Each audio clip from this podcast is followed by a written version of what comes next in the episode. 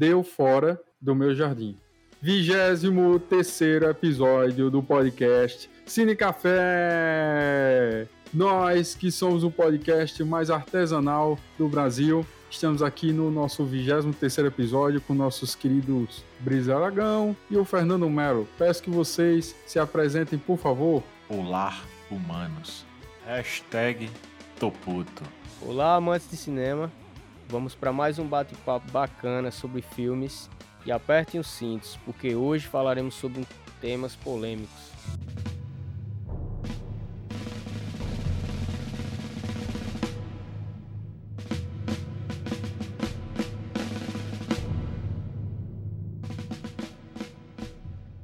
Hoje voltamos ao nosso quadro. Atire Primeiro e analisaremos ao filme Gran Torino, no ano 2008, que ficou com o título nacional homônimo e é um longa-metragem norte-americano que possui 1 hora e 56 minutos de duração. Este filme, que é do gênero drama, traz o seguinte tema: tradição ou anulação. E aí você nos pergunta, do que trata a trama?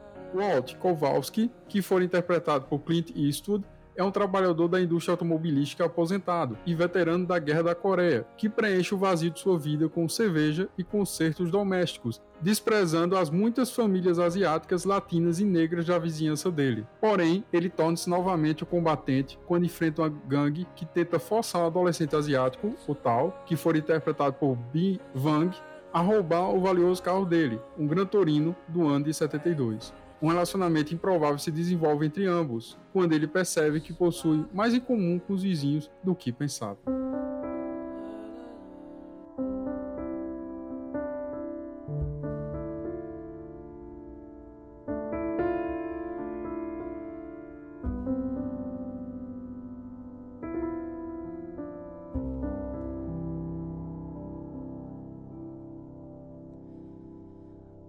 Iniciar hoje a discussão pedindo essa primeira visão, essa visão geral sobre o filme com o nosso caro Fernando, por favor. Bem, pessoal, o filme em seu desenrolar foi um dos que mais surpreendeu até hoje na história do cinema. Eu poderia definir ele assim em poucas palavras: honra, caráter, tradição, preconceito e honestidade. Essas palavrinhas nós vamos falar bastante ao longo da nossa discussão aqui. E você, Brisa, aí, qual é a sua primeira visão sobre este filme? A primeira visão que eu tenho desse filme é que ele é um filme em que eu me senti retratado nele. Desde a primeira vez que eu assisti, quando era mais jovem, eu senti a simpatia muito grande. É como se eu estivesse vislumbrando a imagem de um pai que eu, particularmente, sempre almejei. E o Clint Eastwood, ele inicia uma nova fase nesse filme, porque assim, é claro que já tinha acontecido anteriormente, ele já tinha trabalhado como diretor. Mas nesse filme em especial, ele foi diretor, produtor e também ator. O protagonista da história, obviamente, é ele, que é o Walt. É impressionante como ele conduz a narrativa. Constantemente ele está xingando, ou, como o Fernando falou, sendo preconceituoso, ou sendo muitas vezes irônico também, chacoteando as pessoas. Mas impressionante como o Walt ele não consegue nos tirar da, da atenção sobre ele. Aparecem os personagens, os demais personagens durante a história, orbitando ao redor do Walt, só que a gente quer saber dele, a gente quer se deter ao que ele está fazendo. E é muito interessante porque o Clint Eastwood traz essa, essa presença que ele tem muito forte desde o filme Faroeste. Muita gente, quando assiste os filmes do Clint Eastwood, como a gente analisou no episódio 17, Três Homens em Conflito, as pessoas imaginam que o Clint Eastwood é aquele cara que aparece naquele filme de forma vamos dizer assim, caricata, que ele cria um personagem, que ele cria aquele homem sem nome, e quer dizer, não é verdade. É como se literalmente ele trouxesse o jeito dele. É interessante que quem convive com ele fala bem, muitas pessoas já deram esse testemunho dizendo que ele, como diretor, ele usa o mínimo de palavras possíveis. Basicamente, o que ele fala é: ok, ação, corta, Quer dizer, ele não quer gastar tempo, perder tempo explicando ou tentando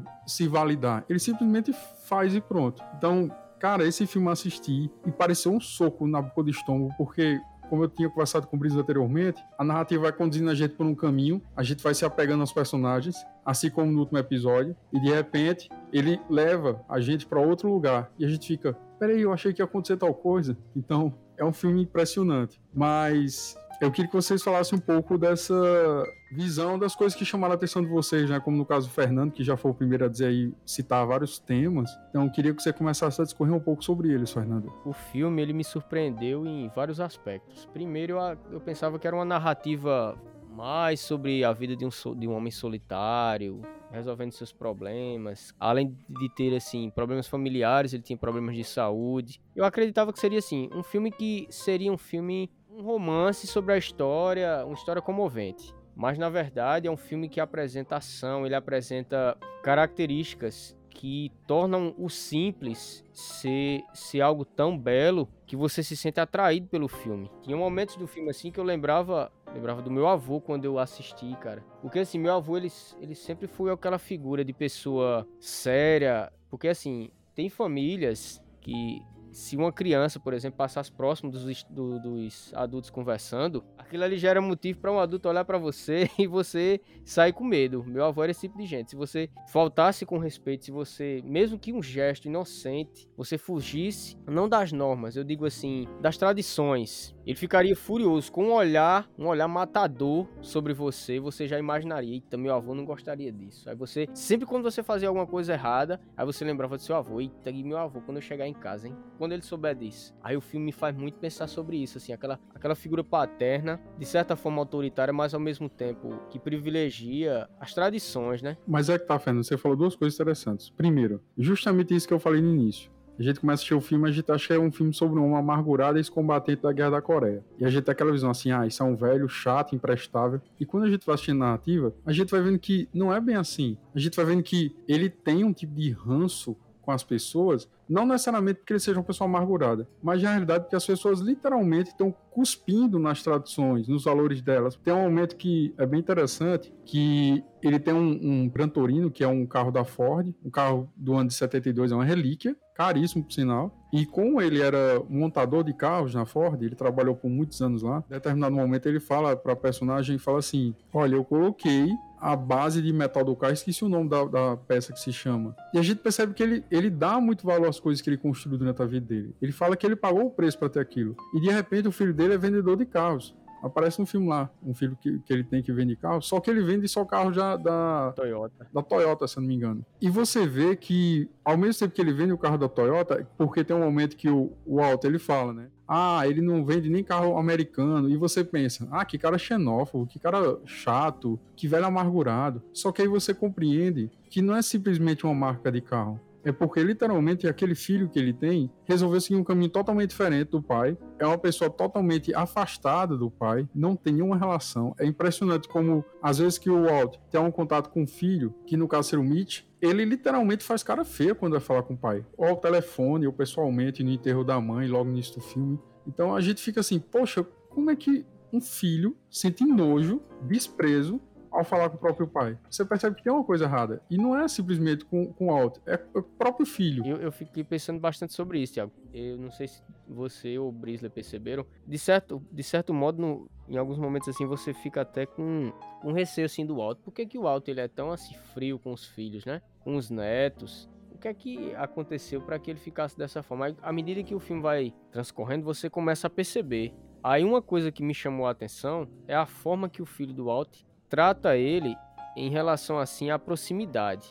Na verdade, ele quer se aproximar, mas a aproximação que ele quer é a mais, como é que eu posso dizer, é a mais simples possível. Oi, pai, tudo bem? Desliga o telefone, tchau. E outra coisa, ele não faz questão de chamar o pai para casa dele, para morar com ele. Exatamente. O que é que ele sugere para o pai? Pai, você poderia rever a situação, como é que você está, rever a, questão do que nós já conversamos antes sobre. E morar no asilo. Um abrigo e tal, né? Para idosos. Meu amigo, aí eu comecei a perceber, né? Que realmente aquele ranço que, que ele tem, ou a forma fria assim, mas na verdade o Alto ele tenta. Ele tenta até tra tratar até bem, né? Os filhos. Só que ele não consegue, porque ele percebe que os filhos, de certa forma, certa forma não, rejeitam ele literalmente. E é interessante que, assim como seu avô, o meu também era assim. Era uma pessoa de pouquíssimas palavras. E não era por causa da baixa instrução escolar. Era porque, literalmente, aquele tipo de geração, aquele tipo de pessoa daquela época, ele não perdia tempo se explicando. Ele falava e pronto. E aí você fala uma coisa que eu discordo de você. Você falou que o Walt é autoritário. Ele nunca foi autoritário. Ele simplesmente foi um cara com personalidade. Ele deixava bastante claro, doa quem doer, a posição dele, o pensamento dele. Tanto é que ele tem vários conflitos com a neta, porque tem um momento que ele vai, no dia do funeral da esposa, né, logo no início do filme, quando ele desce pra garagem, tá a neta fumando dentro da garagem dele. E ele pega a neta e olha assim pra ela, ele nem precisou falar. Ele olha para ela, fica assim branca e joga o cigarro no chão. Ele vai e apaga o cigarro. Ou seja, primeiro, não era para ela estar tá fumando porque era adolescente. Segundo, não era para estar tá fumando perto do carro dele, que é caro, caríssimo, por sinal. Então ele olha para ela assim, ele só faz apagar o cigarro. Ele nem fala nada. Ele não vai perder o tempo dele. E o que é interessante isso aí é que uma das primeiras coisas que a garota pergunta, para quem ele vai dar o Gran Torino? Cara, tu não tem contato com teu avô, tu não gosta do teu avô, tu, tu sente meio que desprezo de até de ouvir a voz dele. E tu chega para ele e fala assim: essa coisa cara aqui na sua casa, você vai dar para quem? Quer dizer, isso é para deixar o cara fulo, cara. Eu mesmo, eu tenho amizade com vocês dois há muitos anos. Vocês são pessoas que frequentam a minha casa, mas se um dia você chegasse à minha casa assim depois de um longo tempo e dissesse: "Ah, quanto custa isso aqui? Tu vai dar, tu vai dar para quem?" Quer dizer, isso é meio enervante, porque ninguém espera tu desse uma pessoa próxima a você. É como se o cara tivesse de alguma forma declarando sua morte ou, sei lá, dizendo assim que não importa o que você vai fazer da sua vida, se vai viver ou morrer, eu quero saber desse Tiago, bem que você tem para me oferecer. vai deixar pra quem o teu Xbox, hein? o Xbox já tá velhinho já, nem coitado, tão sofrido. Quando eu comecei a assistir o filme, no primeiro take do filme, mais precisamente, né? Quando ele tá lá em pé na igreja, que ele começa a olhar as pessoas que vêm entrando, então... No funeral da esposa dele. E ele começa vendo as pessoas que vêm entrando, ele tá com aquela cara emburrada e eu... Rapaz, do mesmo jeito que vocês pensaram, né? Isso deve ser mais o demonstrar de vida de um cara que tá puto com a vida aí e quer resolver tudo. Mas na hora que os netos vêm entrando na igreja, que eles vão se benzer, entre aspas, e existe falta de respeito com a defunta, com a igreja e com o próprio avô. Então eu já me senti totalmente em paz, porque eu sei que todo e qualquer ódio que aquele homem sentir na vida é compreensível. Porque jovem tem que acabar. É uma raça desgraçada, enviada das trevas. O jovem, quando entra na igreja. Eu não sou, eu não sou uma pessoa de igreja. Na verdade, eu nem vou. Mas eu tenho um grandíssimo respeito, um temor dentro da minha alma pela entidade como um todo, pelo celestial. E não só pelo celestial. É a avó do cara que tá morto, velho. Aí que acontece? Chega uns guri em nome da roda, do não sei do que, do não sei do que, blasfemando. Aí você chega para mim e diz que o jovem não tem que, não tem que deixar de existir.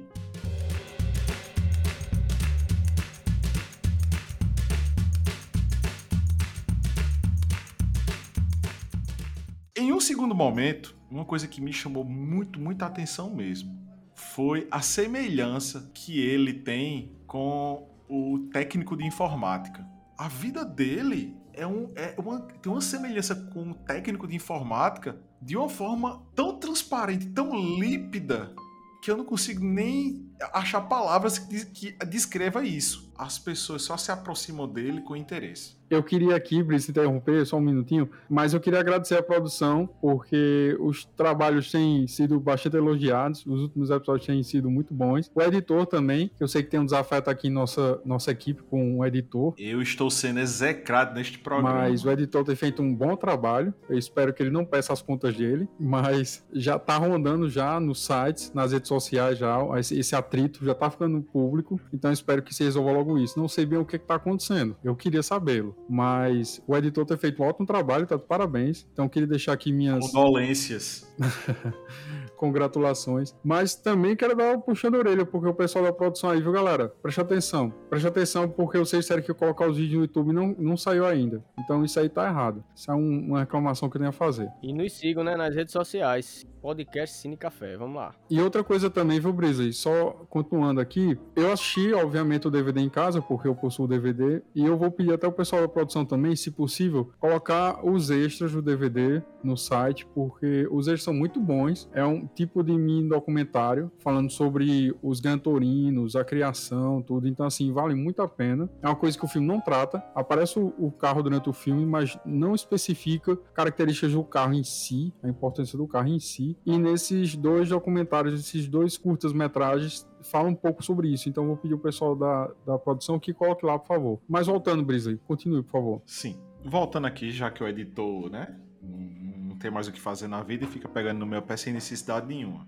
Mas vamos lá. Então, existe essa semelhança direta dele com o o técnico de informática, né? Que enquanto você sobe a instalar uma impressora, as pessoas chegam até você, oi, tudo bem, só para saber como você tá, aproveitando. e uma outra coisa que me chama muita atenção é justamente o que vocês falaram, né? São poucas palavras e não é ser autoritário, é ser firme e decisivo naquilo que você quer, naquilo que você precisa, naquilo que você escolhe para fazer. Além de confiança, ele tem, vamos dizer assim, experiência. Então, quando ele fala as coisas, ele fala porque ele sabe o que ele tá falando. Tem experiência. Por exemplo, uma coisa, já avançando um pouco aqui no assunto, mais lá para frente, quando ele começa a fazer os trabalhos dele, né? É, quando o, o Theo. O Theo. O, o, o, o Theo começa a fazer. Ele chama de torto. É, torto, isso, isso, isso.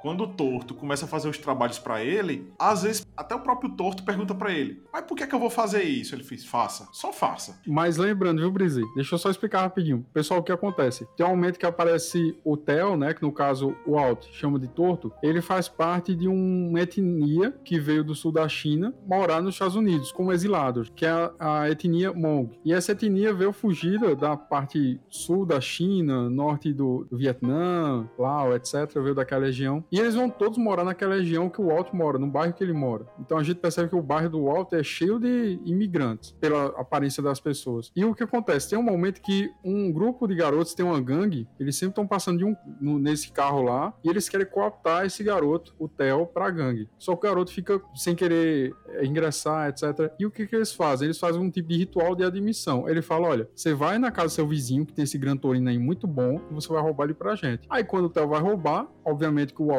muito esperto, acorda de madrugada, sai com o rifle dele e põe o guri para correr. E aí o guri fica muito envergonhado. E aí depois a família do, do Theo descobre que ele fez isso e fala: Olha, Walt, a gente quer de alguma forma pagar o transtorno que o Theo proporcionou a você. E o que, que a gente vai fazer? Vai querer que ele trabalhe para você durante um tempo aqui. E o Walt diz: Não, não quero que ele trabalhe, não. Vai trabalhar sim. Aí acontece: todos os dias o Theo vai até a casa do Walt para fazer um tipo de trabalho. E aí a gente começa a perceber outras coisas agora. A questão da xenofobia, do multiculturalismo e tudo. Então agora você pode continuar, Brisa, por favor. E em paralelo, já emendando isso aí, você vê que o, o Walt, né, que não é o Walter White, não é o Walter Branco, mas, enfim, você vê que o Walt, ele é um cara muito muito bom. Porque ele podia fazer aqueles. Todos, botar o moleque para fazer todos aqueles trabalhos para ele. Mas você lá no meio do filme, você vê que as pessoas estão indo na casa dele pedir para o, o, torto e fazer serviço para ele, para essas pessoas. Então, ao invés de fazer o serviço para mim, eu quero que você ajude a sociedade aqui,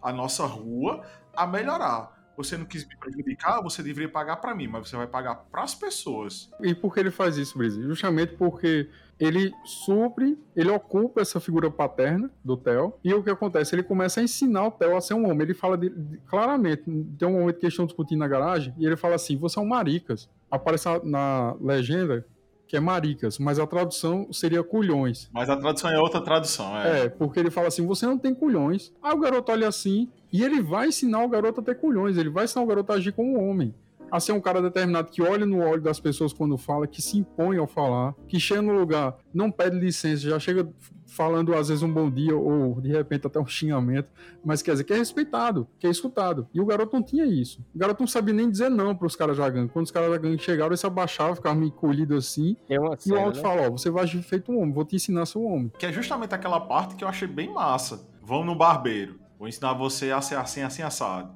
Aí tem o italiano lá, fala italiano, fala da puta, não sei o que, não sei o que. Agora saia e entra. Que é interpretado pelo John Carroll Lynch. Esse ator é, é ótimo. O papel dele, apesar de ser só de fragmentos assim dentro do filme, é, é essencial o papel é, desse cara. Faz ele tipo Volte, abre a porta e entre como homem agora. Porra, não é para fazer assim, não. Você não xinga o dono do estabelecimento, você xinga uma terceira pessoa. E foi aí que eu percebi coisas da nossa vida. Quando a gente vai, quando a gente se encontra que vai conversar de coisa, a gente sempre fala de terceiros. A gente nunca fala diretamente você. Aliás, a gente fala às vezes, mas enfim, a gente consegue entender. Mas são os trejeitos que a gente aprende, pô. É justamente isso que demonstra que nós somos amigos verdadeiros. Porque, por exemplo, quando eu te encontro, do mesmo jeito Fernando, quando eu ligo para ele, eu não falo, bom dia, meu amigo, tudo bem? Como você está? Como você está? Olá. Não, a gente manda se ferrar, fala um monte de palavrão a gente xinga o outro, provoca. A gente fala as coisas mais pesadas que tem. Essa coisa masculina, o gênero masculino, a gente, essa masculinidade, ela é muito possível nesse sentido. Porque ao mesmo tempo que a gente demonstra esse excesso de hormônios, a gente também vai, como se fosse assim, é, amadurecendo. Porque, por exemplo, se eu chegar e dizer assim, ah, Fernando, você é um treme de um babaca, seu otário, seu burro, não sei o que, e xingar, ele falou um monte de coisa. Quer dizer, ele não vai ficar magoado, ele não vai chorar. Ele não vai dizer assim, ah, Tiago me xingou, como eu tô triste. Não. Ele vai dizer assim, é seu babaca, você é um otário, tu não sabe de nada. Quer dizer, então você vai tentar revidar. Sabe quem é que vai ficar assim? Ah. Sabe quem é que vai se sentir assim? o jovem. Não, o jovem, eu acho que ele vai gravar o que você tá dizendo e vai prestar queixa. Vai entrar no STF pra ser cancelado. pra usar a camisa 24. É. Mas é interessante isso, porque isso, além de fazer parte da masculinidade, isso também faz parte da maturidade. Quando você vai envelhecendo, eu, eu, eu acho que vocês passaram isso na adolescência, na infância, a gente recebe um apelido na escola e a gente fica muito irado. E muita gente sai na porrada. A gente, é, o, o cara coloca o apelido na gente, a gente vai bater. Faz um risco no chão, esse risco aqui é tua mãe. O primeiro que batar o pé, o pau quebrava, meu amigo. Quando era no dedo, tá todo mundo lanchando junto. o meu era beira-mal. Os caras diziam que eu era, eu era o chefe do, do tráfico na minha rua, tá ligado? Porque eu, meu Deus, eu sempre chegava calado nos cantos, esses caras diziam, esse bicho é traficante. Peraí, peraí, peraí, muita Deus. calma. Geralmente a gente recebe apelido tipo quatro é. olho, magricelo, não sei o que. E tu tinha um apelido de chefe do tráfico. É, isso aí. Isso não é legal. Ok, corta. Isso não é legal. Isso tá uma coisa errada, Bruno. Ok. Quando a gente vai envelhecendo, a gente vai deixando de lado e, e, a gente sabe que aquilo é só um tipo de vocativo. Como, por exemplo, a gente sabe que existe hoje um, um, um tipo de policiamento muito grande na linguagem, por causa de determinadas ideologias, em que, por exemplo, eu não posso chamar Fernando de neguinho, por exemplo. Ei, neguinho, vem cá. Porque as pessoas falam, pô, que comentário racista não é. É só um vocativo, só um chamamento. Aí sobre isso, Tiago, eu tenho um, uma observação a fazer em relação ao filme e ao personagem, ao diretor, do, o que é que ele faz. O Clint, ele tem o costume de colocar alguns vocabulários em alguns, dos seus, alguns dos personagens que ele interpreta. Um dos vocabulários que ele sempre fala quando ele está se interpretando com pessoas é, de principalmente latinos e tal, né? Ele faz o seguinte: nesse filme, em outro filme que eu aconselho os nossos ouvintes a assistirem, que é um dos filmes mais recentes dele, que é A Mula. Muito bom. Eu aconselho vocês a assistirem esse filme, é Muito ótimo. Bom. Eu pensei que era uma leseira, mas depois que eu fui conhecendo quem era o Clint, eu disse, caramba, é o Clint que tá nesse filme. Aí eu, pronto, já, já vem é coisa boa. Bom. Aí tem uma, um momento que ele fala sobre essa questão, assim, que tá enraizada na cultura, principalmente no, no pessoal da idade dele, assim, né? Que é com uns vocativos chamando algum, falando com algumas pessoas. Um deles é criolo. Niga.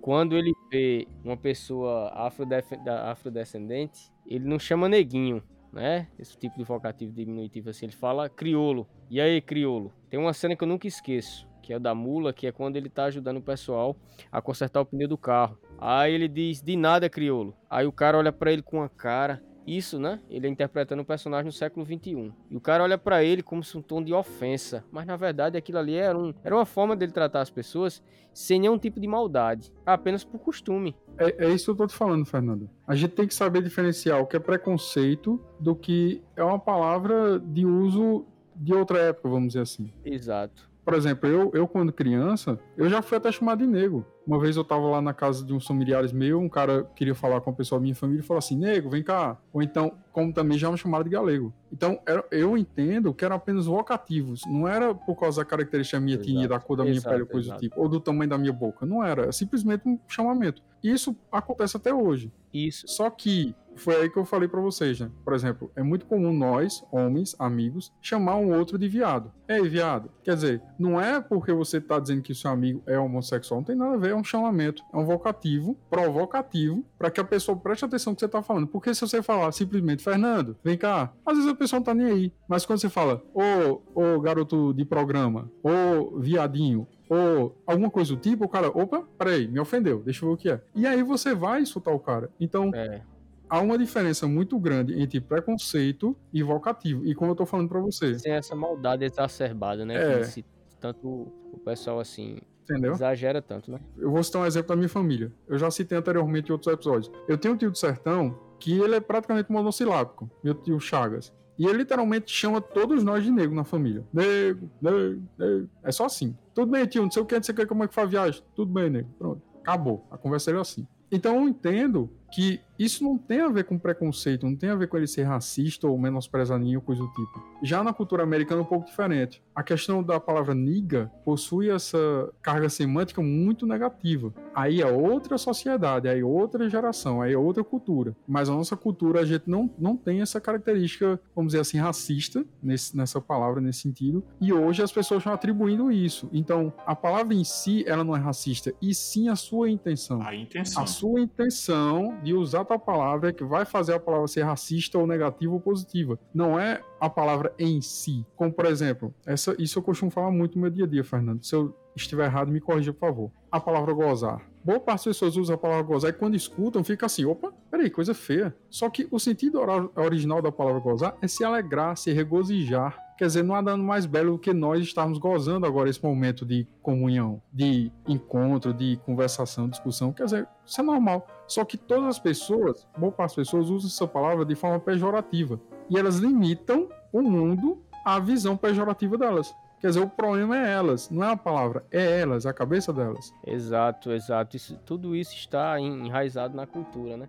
Da mesma forma que o, o Clint ele tem esse hábito de colocar esses jargões, né? Eu acredito ser jargões, me corrija se eu estiver errado, Tiago. Mas eu acho que é uma espécie de jargão, né? Que ele usa, que é uma tradição, é algo que não tem maldade. Na verdade, é só uma forma de, de você falar mesmo. E para você ver o, o, o quanto por mais que se tente deturpar isso, por mais que as pessoas tentem é, fazer você andar num determinado meio de pensamento, para você ver que no filme tem uma cena, um, um, fragmento de um take que é quando, quando a Su. É irmã do Thor. Vem vindo com um, um boyzinho, né? Um boyzinho. Esse garoto, Bri, só te interrompendo. Esse garoto branco que vem com a Su. Isso. E eles passam no meio do grupo de negros. Esse garoto é o filho do Clint Eastwood. É, ele vem querendo dar uma de malandro. Aí, encontra... Que no caso é Scott Eastwood. É, eu já ia falar sobre isso também. A, a, irmã do torto vem vindo com um boyzinho na rua, querendo dar uma de malandro. Na esquina, eles estão de cara com uma gangue de três negros. Aí começa aquela tiração de onda, o, o, cara fica querendo se enturmar ali, falando todo malandro, com aquele trejeito americano, Isso. e aí, bro, e não sei o que. Aí o, o, o Walt, ele vem passando na picape e vê aquela situação, né? Então ele já entra ali no esquema todinho e faz: Tu, puxa logo a mim, tu, fica aqui. Aí dá logo um, um, um papo reto lá com os três negão lá. Pô. Crioulo, ele chama de crioulo. É, crioulo. Pô, vocês estão fazendo isso, isso aí pô, fica quieto na tua que não não sei o quê. Ele tem até aquela resenha com fazer a pistolinha assim, né? Com o do dedinho. É, é, ele fica imitando como ele tivesse a mão. Aí vem a sacada que eu fiz, pô, isso é genial. É. Ele olha pro, pro, pro Branquelo e faz: Tu, tá fazendo o que aqui? Tu é um boy, tu não devia estar tá andando. Tu acha o quê? Que tu andando desse jeito e falando desse é. jeito, eles vão te aceitar? Aí os crioulos olham um pro outro e falam: Pô, o cabra tá com a razão, velho. Eles eles caem na real, mas não dá o braço a torcer. Mas, tipo assim, fica. Vá lá, coroa. É, ganhou respeito, tá ligado? É, respeita. É, aquilo foi uma sacada no filme que eu achei fantástico, velho. É verdade. Eles... A gente percebe no filme também uma coisa muito clara. Eu, pelo menos, percebi. Há uma diferença constante, um contraste constante entre o pensamento coletivista, de grupo, e o pensamento individual. Então a gente percebe que todos os jovens que aparecem no filme, eles estão em grupos, em gangues. Ou uma gangue de negros, ou uma gangue de latinos, como aparece um momento lá, que eu acredito que eles sejam costarriquenhos, ou então essa gangue de Hmong, e aparece sempre o Walt, sozinho. E ele mostra que, por ele ser sozinho, ele é livre.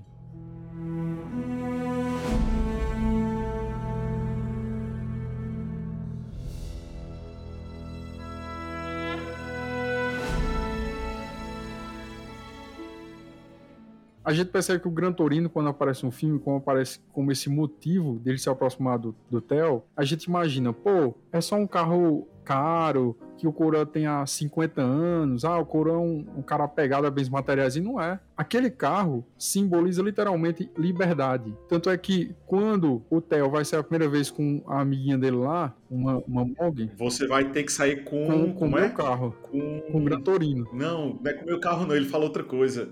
Você vai ter que sair com estilo. É um negócio Com assim. estilo, uma coisa assim. Você vai levar a menina com estilo, porque ela é uma garota, trata ela como uma garota que você é um homem. E, o- e o Walter, ele fala até uma piada, que eles estão, tipo, fazendo um churrasco no quintal, e ele fala assim, olha, se o não te convidar pra sair, Yumi Yumi, eu te convido. Aí a garota fala Eu assim, te convido. a garota fala assim, não, você chegou atrasado, ele já convidou. Aí ele olha assim, e ele vai te levar como, de ônibus? Aí o Theo fala, é, de ônibus. Não, você vai levar de estilo, vai levar no Gran Torino.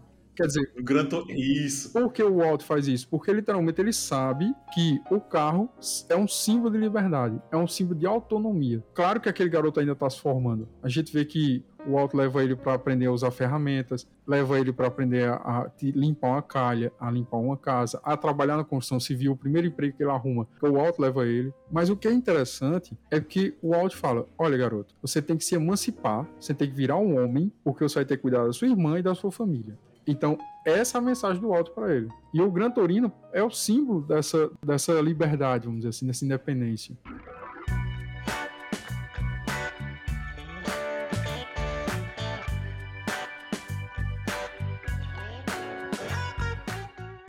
Posteriormente, nessa, nesse mesmo take, né? Você vê que no início do filme, ele fala, né?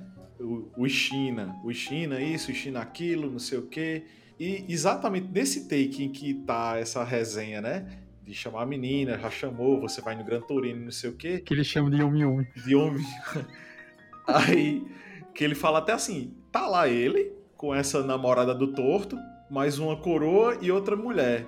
Aí ele fala: Eu não vou pra canto nenhum, eu já estou aqui com belas mulheres curtindo meu churrasco. Ou seja, o paradigma que ele tinha era simplesmente coisa aleatória. É, coisa aleatória, pô. Porque não Que conhecia. inclusive É porque realmente ele não conhecia, diz pra né? ele: Nós na guerra estávamos do seu lado. Exatamente. A gente lutou com vocês. Por isso que eles foram morar como exilados nos Estados Unidos. Isso. Exato. Exatamente. E daquele, ponto, daquele momento em diante, eu não sei se foi uma coincidência, é o momento em que o Walt deixa de tirar essa onda e fica só naquela encarnação com a, a véia que fica na varanda. Essa véia me odeia. Com a avó do Theo. Essa véia me, é, essa véia me odeia. Essa essa tem ódio de É, mim. toda vez que É pra porque né? tipo, ele já caiu na real que aquilo, aqueles trejeitos tudo que ele tinha com o China, era só trejeito mesmo. E é interessante isso, Brisa, porque aí entra a discussão inicial que a gente estava fazendo sobre a xenofobia. Se a gente pegar os comentários isolados do Walt, a gente vai dizer, pô, que personagem xenófobo, que cara ridículo, todo mundo ele chama de China, de asiático, ele chama de... Ele fala que uh, os monks vão comer cachorros, tem hora que ele tá fritando assim a carne, É, aí ele tá falando assim, que bom que isso não é cachorro, né?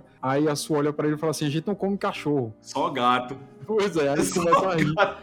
Então, É, a gente vê que quando ele chama as pessoas de China, não é por maldade, não é menosprezando as pessoas. É uma forma que as pessoas velhas fazem, isso é muito comum. Os velhos fazem isso. Como, como o Fernando falou, a geração nossa voz, eles tinham muito isso, de pegar a pessoa por uma característica física e quando não saber o nome da pessoa, chamar ela por essa característica física. aqui no Nordeste, quando você vai falar de alguém, não, é, é, é Brinsley de Dona Glória. É, É, é é- é- é- você não tem a característica própria, você é de alguém. filho de alguém. E pra É- é- mostrar a linhagem, a sua tradição, a sua É. família. É Dona Glória de, é, é- é- é Dona Glória lá de Zefinha. É Mas é justamente. Brisa, isso também serve como referencial de, de confiança. Porque, por exemplo, quando fala assim: olha, você conhece Brisley, filho de seu Aragão, ou seja, a pessoa fala: eita, eu conheço seu Aragão. Eita, é um cara honesto, é um cara trabalhador. tal. Então, ah, então eu posso confiar nele. Na teoria, por tabela, você já tem aquele mesma, aquela mesma criação. né? Exatamente. Isso, é- isso, é muito comum. Coisa que o jovem de hoje em dia não Pronto. tem. E aí foi isso que eu perguntei no início.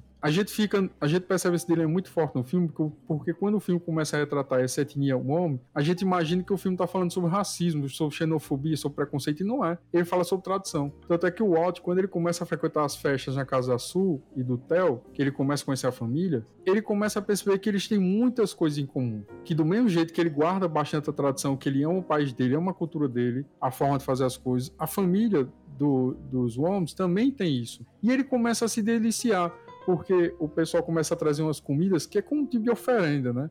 Eles vão trazendo as comidas e deixam na porta da, é, do, na porta da casa Walt com, em forma de agradecimento pelo que ele fez pelo garoto. Porque o garoto começa a limpar a casa, todo mundo ajeitar a casa dos vizinhos tudinho. Ou seja, o Walt pega aqueles dias que ele tem de trabalho escravo, vamos dizer assim, ele usa o garoto para ajudar a comunidade, não é para ajudar ele mesmo, como o Brice falou. E então todos eles ficam felizes porque percebem que aquele cara tá ajudando eles. Então eles vão levando com uma forma de agradecimento. E ele fala nisso assim. Eu não sou herói, não, mas a gente considera você ele herói. Ele fala nisso, ó, sai daqui, leva essas coisas, não quero não e tal. E ele vai jogando no lixo. A gente vê que ele é muito preconceituoso nesse sentido. Ele é muito, vamos dizer assim, relutante em receber algo de, de alguém. Ele vai jogando tudo no lixo. E com o passar dos dias, ele vai literalmente aceitando. Tem um momento, já no final dessas, dessa cena, que ele começa a colocar as pessoas para dentro da casa dele e fechar a porta. Ou seja, dá a entender que as pessoas vão entrar na casa dele, vão colocar comida e talvez até conversar com ele, passar um tempo com ele. Ou seja, ele começa é. a confiar naquelas pessoas. Ele começa a perceber que eles têm algo comum, que seria o quê? A tradição. Guardar esses valores. Os chinos são mais família, de... é mais família dele do que o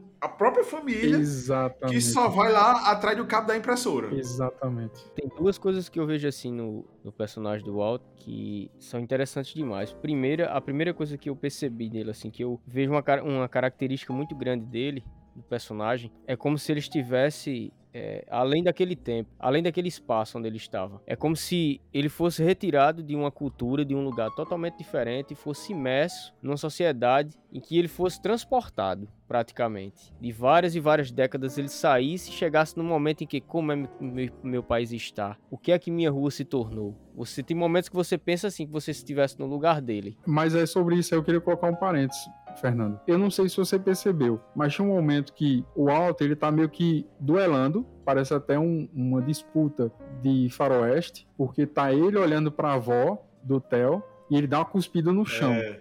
Pra mostrar assim que ele tá chateado, tá, tá incomodado. Ela vai dar uma chacada maior do que a dele. Pá! Ele tinha esse costume de cuspir, é, fazia isso direto. E a, a, velha vai dar uma cuspida maior do que a dele. Você vê que é uma cuspida tabaco mesmo, assim, chega e sai aquela cor marrom.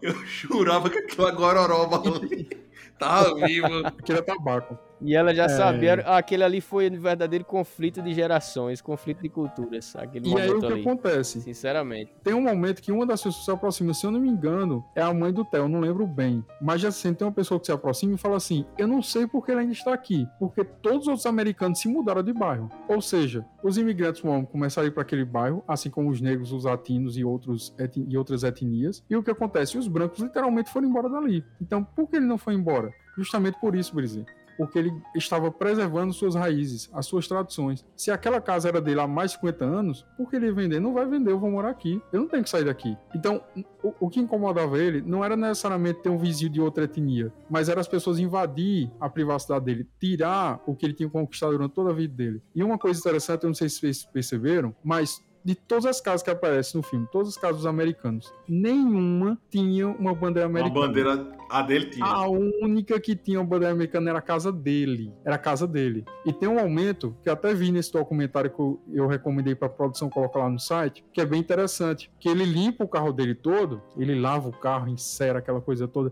e ele deixa o carro fora da garagem, assim, quase na frente da casa dele. E ele fica a tarde todinha tomando cerveja. A gente vai vendo que vai se pondo o sol. Ou seja, ele passa as horas ali observando o carro, que é uma forma de mostrar para as pessoas aquele bem tão valoroso que ele conseguiu com tanto esforço durante toda a vida dele. É uma e forma de assim, assim, é uma beleza, né? É, pois é. Então, tipo assim, olha o carro que eu tenho, amigo. Isso foi fruto do meu esforço. Olha só, baba aí, olha meu Gran Torino. Isso aí que eu achei massa, essa frase dele, que ele olha pra, pra cadelinha assim e fala, é uma grande beleza esse carro. É a. E e outra parte que eu achei muito massa também é quando o Torto tá com ele na garagem, que ele vai dizendo, você vai trabalhar numa fábrica, você vai fazer isso e isso. Aí ele fala, e essa ferramenta? E aquela? E essa? E essa? Aí ele pega e faz assim, essas ferramentas eu adquiri em 50, 50 anos. E anos. cada uma tem um propósito. E você vai aprender o propósito de cada uma. Isso foi muito seu Aragão, velho. Eu vi seu Aragão todinho ali, velho. Que pai teve pai teve um- puxou assim e fez: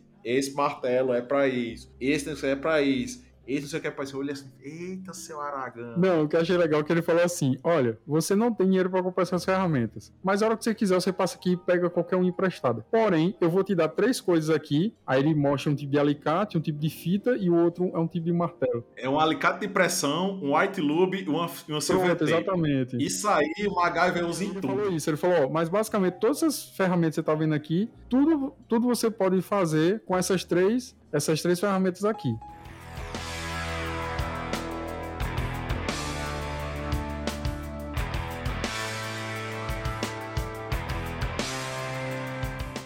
A forma como o Alt trata o Theo não é de forma nenhuma pejorativa. Às vezes que ele chama o garoto de China, que chama o garoto. Tem até um momento que ele fala assim: Conta aí pra mim quantos pássaros tem nessa árvore. Aí Theo olha assim, contar os pássaros. É, eu achei que você era bom de número, você é japonês. Quer dizer, não é um comentário racista. Ele tá pegando a característica do garoto e soltando um tipo de piada irônica, né? Tentando provocar o garoto, uma piada ácida. Então, ele não tá menosprezando o garoto, ele tá elogiando o garoto. E mesmo que fosse uma piada ácida, era pro garoto se tocar e dizer: Tá pensando que eu sou idiota? Mas o garoto não se atentou, ele não tinha malícia de dizer: Peraí, Pronto. você. Eu vou ter que fazer coisas pra você, mas contar passarinho, me bota pra fazer uma coisa que presta. Uma coisa útil. Era pro garoto, né, ter criado essa. Mas aí, Brisa, o que é, agora que a gente puxou esse assunto, quero falar sobre outra coisa. Eu, particularmente, fiquei muito irritado quando a produção me passou as informações sobre o filme e tudo, sobre o filme que a gente ia assistir, o pessoal me passou tudo. Mas a produção só vai fazer isso. É, aí e cobrar a gente, e exigir as coisas da gente. Da gente, só quem é cobrado aqui sou eu. Ainda bem que não, tem, não existe mimimi entre nós, né? Porque a produção também me cobra muito, e nem por isso eu vim aqui reclamar. Nunca falei nada aqui nesse episódio. É, mas cobre você em particular, em mim botar o lixo logo escancarado aí, mas beleza. Então, voltando, o ator Bi Vang, que interpreta o Tal, eu, quando soube as informações sobre o filme, eu fiquei muito chateado porque ele foi lançado no cinema hollywoodiano através desse filme. Obviamente que o Clint Eastwood pegou pessoas com semelhança asiática, obviamente, porém todos os atores que a gente vê no filme, todos são de origem americana. Olha que interessante. E aí o que acontece? Esse garoto, depois desse filme, fez bastante sucesso e quando fui pesquisar, descobri que ele, depois de algum tempo do filme, ele lançou uma nota no jornal americano, lançou agora, início do ano, se não me engano, em fevereiro, e ele criticando o filme, dizendo que o filme é altamente xenófobo, que o filme é altamente preconceituoso, que ele ficou incomodado de ter gravado o filme. Quer dizer, o cara grava um filme em 2008, cara. 13 anos depois você vai falar que o filme é preconceituoso, e ainda por cima, um cara como Clint Eastwood, que já tem recebido inúmeros Oscars, era um cara altamente conhecido no mundo inteiro, tanto como ator como diretor, te escolhe do nada, tu é um Zé Ninguém pra fazer um filme, e tu acha que esse filme depois é um filme negativo, Quer dizer, durante a gravação tá tudo bem. Mas depois que passa os anos, não. Mas esse filme é preconceituoso. Depois que ganhou sal... depois que ganhou o salário do filme, tá massa. Aí depois agora para querer bancar um bonzão para se dar bem com a comunidade, que nós sabemos qual é, aí diz que o filme não presta. Mas é isso que eu tô falando. Aí entra a pauta ideológica. Hipócri- Hipócritas, hipócritas, jovem, jovem, jovem. Na verdade, eu acho que isso é igual. Mas Isso aí, aí. aí entra, Fernando. É, Aí entra, Fernando. eu, que acho, eu falando. acho que isso aí a é a jogada. ideologia. O cara querendo fazer parte de um grupo, tanto é que quando você vai na página do MDB, você vê que tem lá ator e ativista. Ou seja, o cara, o cara se considera um ativista. Ele tem que lutar por uma causa, tem que lutar por um tipo de ideologia. Ou seja, o cara não tá ali simplesmente para fazer cinema. E uma coisa que eu vi, até comentei no site MDB também, fiz uma crítica lá muito pesada. Os ouvintes podem ir lá conferir. Eu falei, cara, esse cara criticando o filme do Gran Torino, que lançou ele ao estrelato, criticando porque, porque é teoricamente um filme xenófobo, racista, preconceituoso, enfim. Só que todos os, os personagens que o cara interpreta, olha lá na página do MDB, todos os personagens são personagens asiáticos. Quer dizer, cara, você não tá quebrando estereótipo nenhum, você não tá se opondo, não, você tá ganhando dinheiro com isso. Você tá ganhando dinheiro com isso. O cara toda vez. Fernando, vê só. Aí eu digo assim: olha, Fernando, eu vou te chamar pro podcast, mas tu vai interpretar um- uma pessoa gay, um homossexual. Eu quero que tenha uma diferença. E eu quero que você represente um homossexual. Aí tu vai dizer assim: tudo bem. Aí de repente, com o passar do tempo, tu é conhecido como aquele crítico de cinema homossexual, caricato e tal. E aí, de repente tu sai do podcast, vai fazer outra coisa da tua vida e tu fala, não, mas quando era do podcast Cine Café, eu sofri muito preconceito, o pessoal era muito homofóbico, o pessoal ficava me chamando de gay e tudo e blá blá blá. E aí depois, quando você sai do podcast, você cria um podcast novo, só que é um podcast LGBT, e que você mais uma vez interpreta um tipo de crítico homossexual. Quer dizer, você está reforçando esse estereótipo, você não está combatendo nada, cara, você está tirando proveito da imagem. Então eu fiquei muito irado com esse ator. É, justamente, é o que eu ia falar. É o que eu ia falar. Eu, eu, vejo, eu vejo de outra forma assim, eu, eu acredito que. Eu concordo com seu ponto de vista, mas eu, eu vejo de outra forma também. Que na verdade ele faz isso pelo tempo que ele tá fora da mídia sem trabalhar com ninguém de forma expressiva, com nenhuma pessoa, Sim. nenhum diretor como Clint. Eu acredito que ele faça isso pra Concordo. chamar atenção para ele, né? Principalmente num tempo como esse, a gente imagina como a crise no cinema deve estar, né? Começando a dar os passos depois da pandemia. Fernando, Aí ele Socialismo quer vocês, ganhar capitalismo né? pra mim. Fernando, e se você for olhar a página do MDB, a quantidade de filmes que ele fez depois de Gran Torino, foram Isso, é filmes totalmente assim, parcos, espaços. Tem quatro, cinco filmes só. E eu fiz questão de ver todos os filmes. Todos os filmes eram personagens asiáticos. Falei, cara, como é que pode? Eu só vi, eu vou ser sincero, eu só vi ele em filmes expressivos, sinceramente. Nos últimos 13 anos, É. eu só vi ele nesse filme. Nenhum outro filme mais eu vi ele, esse Então é personagem. muito triste isso. É, você recebe uma chance de aparecer pro mundo inteiro, um personagem icônico, porque o personagem dele é muito carismático. Assim, a gente assiste filme, a gente se comove com o garoto, vê que é um ferrado, vê que ele tá sendo cooptado por uma gangue e ele não quer participar daquilo. A família dele lutando pra manter ele íntegro. O vizinho dele, que é totalmente preconceituoso, teoricamente, e velho, etc. De repente dá uma chance a ele pra ele crescer na vida também. E aí o cara como ator, depois de uma chance dessa, cara, de comover tanta gente, pega e literalmente cospe no prato que comeu. Fala que o filme é racista, fala que o filme é preconceituoso e tal. Cara, quando tu tava gravando, tava ganhando dinheiro, mídia, status, e tu nunca falou isso, cara. Tu é um hipócrita, um demagogo. Uma coisa interessante que merece ser falado aqui em relação a isso é que na verdade o Clint ele não quis passar essa ideia xenofóbica. Sim. Na verdade o Clint ele mostrou uma coisa muito interessante, que é o choque entre dois mundos, entre duas culturas, entre uma cultura que nos Estados Unidos ela passou muito tempo para ser modificada, que é essa cultura justamente do perfil do Clint, que ele se sente em outro mundo, como eu, como eu tinha falado anteriormente. E a família Van Loo, que faz parte da cultura Hmong, lá da etnia do sudoeste da Ásia, como tu tinha falado, Tiago, geralmente são pessoas receptivas e elas tentam manter as tradições familiares. E muitas vezes elas agem geralmente assim com rituais para celebrar a entrada de um novo membro na família. E isso que mostra o filme que ele deixou para trás aquele ranço que ele tinha devido à guerra, de tudo que ele passou e Exatamente. consegue se aproximar da família. E o filme mostra esse lado asiático, essa questão de você manter a tradição, manter sua cultura. E o Clint, na verdade, ele respeita isso. Ele começa a perceber que ali dentro daquela família existe uma cultura muito interessante, com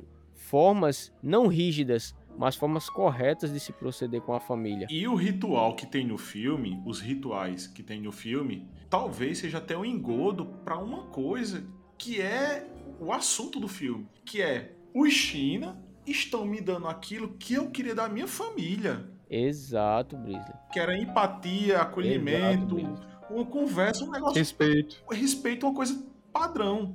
Então, se você fizer um, um analisar de um jeito meio troncho, o ritual é como você falou, Fernando. O ritual de acolhimento, de é família, aquilo outro, todas as outras coisas ficam de lado. Então ele encontra no pessoal que ele, vamos dizer, discriminava entre aspas, aquilo que ele não tinha com a família dele. Exato. Então o filme ele, o filme ele é um contraste, na verdade, de tudo isso que, que esse ator ele quis passar, né, com essa declaração dele aí, falando sobre o filme ser preconceituoso, xenofóbico. Na verdade é o contrário. O filme ele mostra uma pessoa que mudou a sua forma de agir perante o contato com a cultura, uma cultura que ele tinha inicialmente o preconceito. E, a- e outra coisa interessante é a mudança que ele, ele sofre, que o Walt sofre, perante a ingenuidade do tal, né? Ele percebe que o tal está numa, numa comunidade que tem tradições, que tem valores morais que chegam até a impressionar ele. E à medida que o tal vai se aproximando dele, ele começa a mudar de atitudes. E isso é que é interessante no filme. E essas atitudes, elas trazem cenas de ação, como os nossos ouvintes vão, vão prestar atenção no filme, que são interessantes. E os diálogos que ele mantém com o tal são como se fosse diálogo de pai e filho. Você percebe que o, o, o Walt ali é como se ele tivesse vendo a figura do filho que ele não teve. Ele tenta transmitir tudo que ele Sim. aprendeu ao longo da sua vida para aquele adolescente. Ele vê, pronto, esse adolescente aqui é como uma flor que está tá desabrochando, então eu vou ter que fazer com que ele aprenda de verdade a ser homem, como a gente, você estava falando anteriormente. E o homem não é no sentido assim machista não. O homem é no sentido de ter moral, respeito, masculinidade, responsabilidade, amor pela família. Eu vejo dessa forma. Uma coisa interessante, Fernando, é que apesar da crítica do ator do Bi Wang, que eu acho totalmente errôneo, eu acho que ele faz parte, ou pelo menos quer fazer parte de um grupo ideológico, etc. Mas é interessante isso, como a gente falou. Apesar dos vocativos que o Walt usa durante o filme, a gente percebe que isso é muito comum da idade dele, da geração dele. Como a gente pode comprovar nessas referências próximas a nós, a nossas criações, como nossos avós, como nós citamos anteriormente. Nossos avós agiam da mesma forma, da mesma forma. Não tem a ver com ser americano, japonês, não. A pessoal dessa geração, dos boomers, até os anos 50, 60, age dessa forma. E o que é interessante é justamente o que você falou, Fernando. A gente acredita que, ah, esse filme parece muito é, xenófobo, muito preconceituoso. Não é. Porque quando os homens são retratados no filme, eles são super valorizados. Eles nunca aparecem de forma caricata, como se fosse um bando de asiático comendo cachorro, comendo. Nada disso. São pessoas educadas, são pessoas que se vestem bem. Tem um momento que eles usam as roupas lá cerimoniais deles, eles seguem os rituais dele. Então a gente vê assim que. Há uma... Eu achei aquilo muito massa. Achei né? uma super valorização da cultura asiática. Não é uma coisa caricata, como por exemplo, isso, isso eu não gosto muito. Os filmes de Jack Chan são divertidos, são engraçados, são filmes de ação. Mas você vê que sempre que aparece a cultura asiática é de forma caricata. É um monte de, de japa, de chinês, mexendo o braço, mexendo na perna bem rápido, falando as coisas às vezes sem sentido, brigando no meio da rua. E quer dizer, a Ásia não é isso, cara. Você vê a cultura japonesa, como a gente discutiu no último episódio, os caras são altamente educados, os caras são altamente centrados. Não são pessoas que estão tá gritando no meio da rua, tá fazendo baderna. Inclusive. São pessoas que respeitam os mais velhos. É algo que você tem que respeitar de verdade. É. Inclusive, na, nesse momento que você falou, Tiago, que aparece ele com as roupas cerimoniais. cerimoniais que do ritual, né? Que ritual vem do, do, do, rígido, né? Aquela coisa regrada, bem certinha, bem, aquela coisa bem quadradinha, bem certinha. Você vê o olhar de desprezo das pessoas que estão sentados à esquerda deles. Você vê que eles estão olhando com desprezo assim, com, com enquanto eles estão ali, prestando o respeito para a cerimônia, né? É interessante, Brisa, que um desses momentos é bem legal isso aí. Eles se juntam para matar, achar um tipo de carneiro é, estiraram o couro do animal, etc. Não, não, achou uma galinha que os monks se reúnem no quintal para decepar a galinha. Sim, é bem ali no comecinho, é. Né? É. Eu não lembro qual animal, esqueci agora. É uma galinha, uma galinha. É, e o, o Alto, ele olha assim, o cara despreza assim, meio que cospe no chão, ele despreza aquele ritual. Só que momentos depois ele tá na casa dos monks, comendo com eles, e aparece um tipo de xamã, um senhor meio velho, que é. olha pro alto e fica olhando para ele, encarando ele. Aí o Tal se aproxima, a Su se aproxima e a Su fala: Olha, ele consegue conhecer a gente pelo olhar. E o Alto tá bebendo cerveja e fala assim, que besteira. E de repente o senhor de idade chega, se aproxima dele e começa a dizer, olha, você é um velho muito solitário, as pessoas não te respeitam, as pessoas não valorizam o que você é, o que você foi, então você se sente muito triste por isso. E, e de repente o Alt vê que, apesar da cultura totalmente diferente, apesar da, da religião, dos rituais, tudo diferente, mas aquele cara é sensato, aquele cara racional, assim como ele. Não é como, por exemplo, o padre, que sempre que aparece o padre num filme, o padre jovenzinho, o Alt esculhamba ele, fala assim, o que é que você entende de vida ou morte? Você é um moleque velho, adolescente, 27 anos, virgem. Você só faz falar bobagem pra, pra velhas cheias de crenice. Quer dizer, ele não trata aquele senhor daquela forma porque ele vê que aquele senhor sabe do que ele tá falando, tem experiência. Não é simplesmente um cara que fica jogando palavras ao vento. Ele é um cara que realmente, dentro da cultura dele, ele sabe o que ele tá fazendo. Tem uma cena que eu nunca esqueço do filme. Por mais que passe o tempo, é o momento que o, o filho dele vai dar uma, um pegador para ele de objetos, um pegador de objetos. Ei, eu acho essa parte meu amigo. Aí eu, eu fiquei imaginando, nossa, o que será que ele vai fazer? Do jeito que ele é, meu amigo. Eu digo agora aquela velha expressão, ele, ele colocou o pau sobre a mesa mesmo, não tem condição não. Ali ele botou pra descer mesmo. Não, enquanto tava na casa de repouso, acabou. Oh, casa de repouso. A porra do pegador de não vai ajudar a pegar as coisas. Pe chamou, pegador de chamou o cabo de troncho mesmo. Pai, eu tenho uma coisa para você. Ele olha assim, ele pega, mexe. O que é isso? Que porra é essa? Não, é um... What the fuck is that? eu acho que ele pensou assim: isso aqui deve ser um, algum tipo de, de objeto simulando uma arma, alguma coisa desse tipo, né? Ou uma bengala bem moderna, né? Poderia até ser que eu acho que ele poderia até aceitar, né? Se fosse até uma bengala e Mas tal. sabe por quê, Fernando? Isso aí é uma coisa interessante, você falou. Porque com o tempo ele despreza tanto os Wongs, ele tem um tipo de ranço, de ojeriza e ele começa a, a, adquirir esse respeito, essa confiabilidade. Por quê? Porque a gente observa que a família dele trata ele como incapaz. Exato, exato. O filho vai com, com, com a nora, quer dizer, para ele entregar um tipo de braço mecânico de um metro e meio para ele pegar alguma coisa alta. Quer dizer, não faz sentido. Tanto é que o Clint Eastwood é alto pra caramba, o cara tem mais de 1,90m. Então, ele olha assim e fala: essas pessoas me tratam feito um retardado. Pra reforçar isso que você tá falando, tem uma coisa, cara, que eu vejo as propagandas na TV, que é tipo assim: é, o celular ideal pra terceira idade, números grandes para que você consiga Grande. teclar e tal. Aí eu lembrei, pô, da propaganda quando eu vi a esposa do filho dele pegando um telefone. Um telefone com um número desse tamanho. Quase um palmo cada número. Eu olhei assim, caramba, deve pensar, estão pensando o que que eu sou cego? Eu pensei que ele ia dizer sou cego. Tudo bem que com o passar do tempo a vista cansa, você precisa do número, uma letra Exato. maior, mas, meu amigo, aquela letra é tamanho de uma garrafa dessa aqui. Ó. tamanho de uma garrafa de 500ml.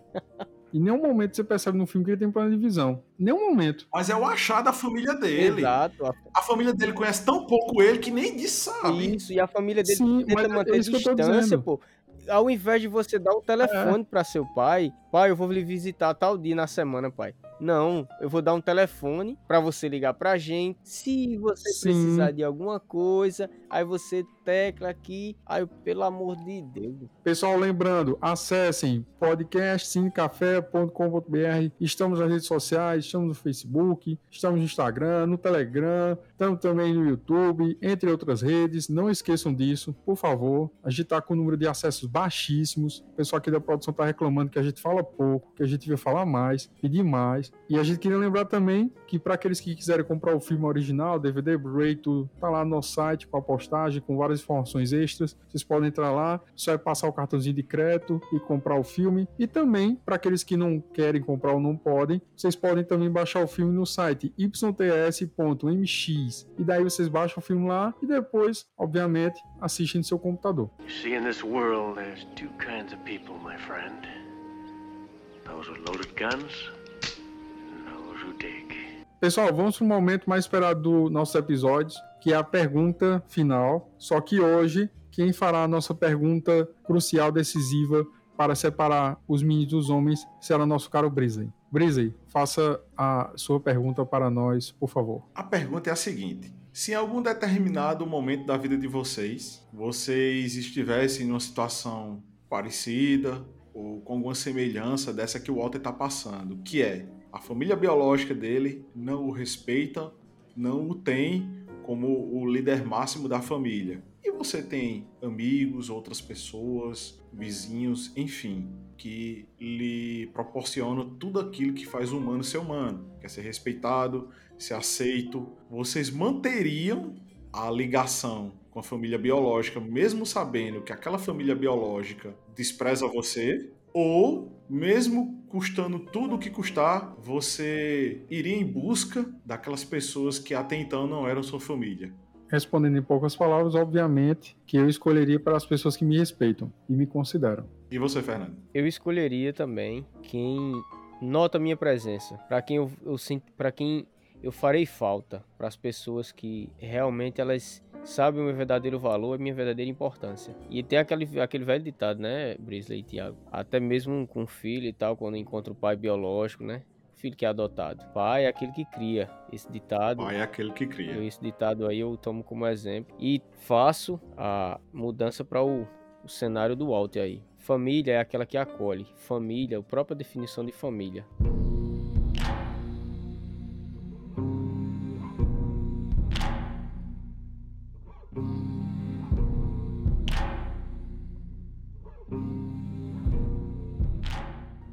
Para encerrar, eu peço que nós fechemos de forma magistral com o veredito se gostou ou não, se recomenda ou não, o número de xícaras, que nós sabemos já, estamos cansados de saber que vai de 1 a 5, e, por último, as suas redes sociais. Começando, é claro, pelo nosso Brisley Aragão. Então, esse filme é um filme que eu gostei muito. Eu não havia assistido ele, ele antes, então assisti e gostei muito, muito mesmo. Recomendo demais. Dou cinco xícaras a ele todas as xícaras completas com todas os souvenirs possíveis. Você que é jovem e não quer ser mais jovem, assista esse filme. É muito importante para você. E minhas redes sociais é basicamente qualquer uma, que eu não vou usar mesmo, e é Brinsley P. Aragão.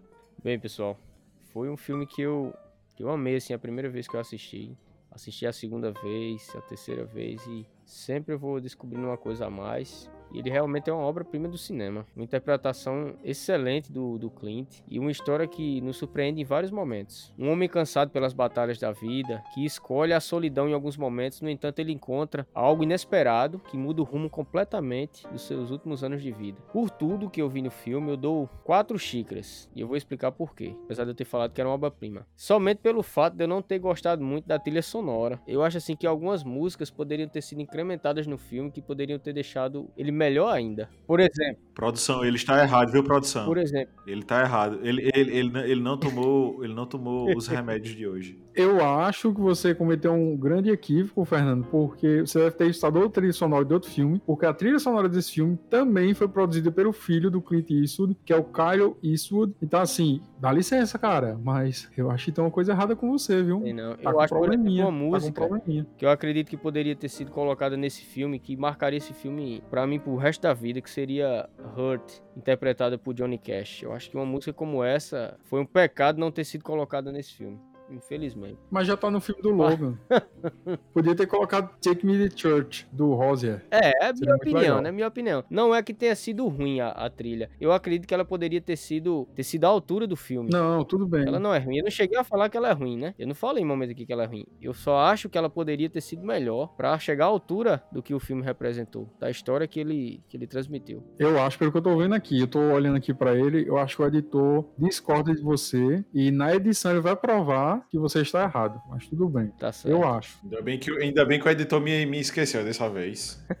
É, minha opinião, né? E outra coisa, gente, assistam os filmes, outros filmes do Clint, como o filme A Mula, que saiu recentemente, é um ótimo filme. E nas redes sociais, eu só estou utilizando no momento o Instagram, me sigam lá, Fernando Guita. Um abraço e até a próxima. Discordando veementemente Fernando em tudo que ele falou, pelo menos nos últimos dois minutos, eu acredito que esse filme também é obra-prima. Particularmente, eu acredito que ele não tem grandes falhas no roteiro, ou de caracterização de personagem, ou de espaço, fotografia, nada. Eu, eu falei, homem, que ele era uma obra-prima. Eu falei. Eu sou fãzaço do filme. Acho que a trilha sonora também foi muito boa. E depois que eu descobri que a trilha sonora foi produzida pelo filho do Clint Eastwood, eu entendi que tinha uma coisa muito autoral ali, muito pessoal. Então, eu acho esse filme é maravilhoso. E, e, dessa forma, eu dou também cinco xícaras a ele, assim como o Brise, concordo com ele. É um filme que ele nos leva por um caminho, de repente vai para outro, como eu falei logo no início. A gente imagina que é um filme sobre um fuzileiro, um aposentado e tal, e a gente vê que não tem nada a ver. É sobre um homem que, mesmo depois de velho, ele tá se redescobrindo como homem, tá aprendendo novas coisas, ele tá ensinando novas coisas às pessoas ao redor dele, ele tá lutando para mostrar o valor dele. Quer dizer, as inúmeras conquistas que ele teve durante a vida, tanto na batalha, na, na Guerra da Coreia, como na vida dele como trabalhador, como pai de família, foram todas esquecidas, e ele tem que provar novamente para as pessoas ao redor dele que ele é esse cara valoroso. Então isso é muito tocante. É um filme que tem muito a nos ensinar. Eu acredito que os jovens, principalmente os jovens, como eu já falei anteriormente, para molecada, assistam filmes de faroeste, assistam os filmes do Clint Eastwood, todos são muito bons. Eu até hoje eu não assisti um filme do que eu diga assim, pô, esse filme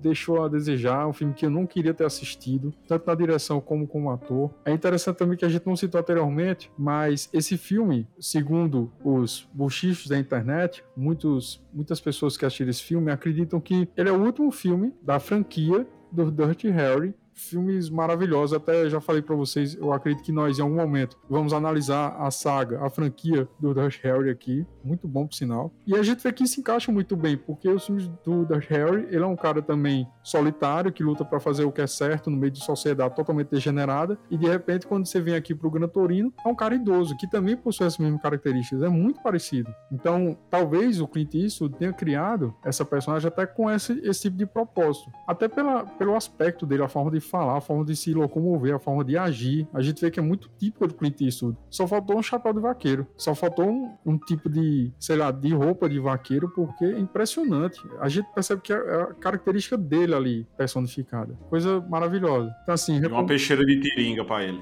Pois é, então recomendo muito esse filme.